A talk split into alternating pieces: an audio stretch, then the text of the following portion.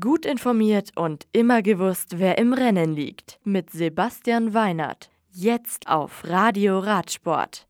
Wellens Sieger der Tour de Wallonie. Pollitt in Neuss der schnellste. Europameisterschaft in Glasgow. Warem. Lotto Sudal-Profi Tim Wellens gewinnt die Tour de Wallonie. Der Belgier siegt vor Quintin Hermanns von Telenet Fidea und Pieter Siri von Quickstep Floors. Tagesschnellster der 187 Kilometer langen Schlussetappe ist Wellens Teamkollege Jens de Buschere. Wels. Matthias Kritzel von Falbermeier Simplon Wels siegt bei seinem Heimkriterium. Im Schlusssprint ist ihm Tourteilnehmer Gregor Mühlberger von Bora Hansgrohe knapp unterlegen.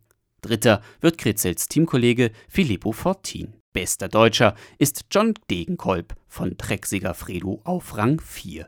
Bei den Damen gewinnt Katrin Schweinberger vom Team Healthmate Cycle Life. Veronika Windisch von Arbel Graz wird Zweite, Anina Jenal von Max Solar Lindig kommt auf Rang 3 ins Ziel.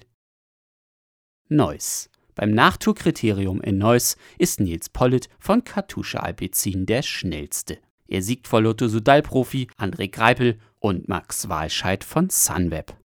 Glasgow.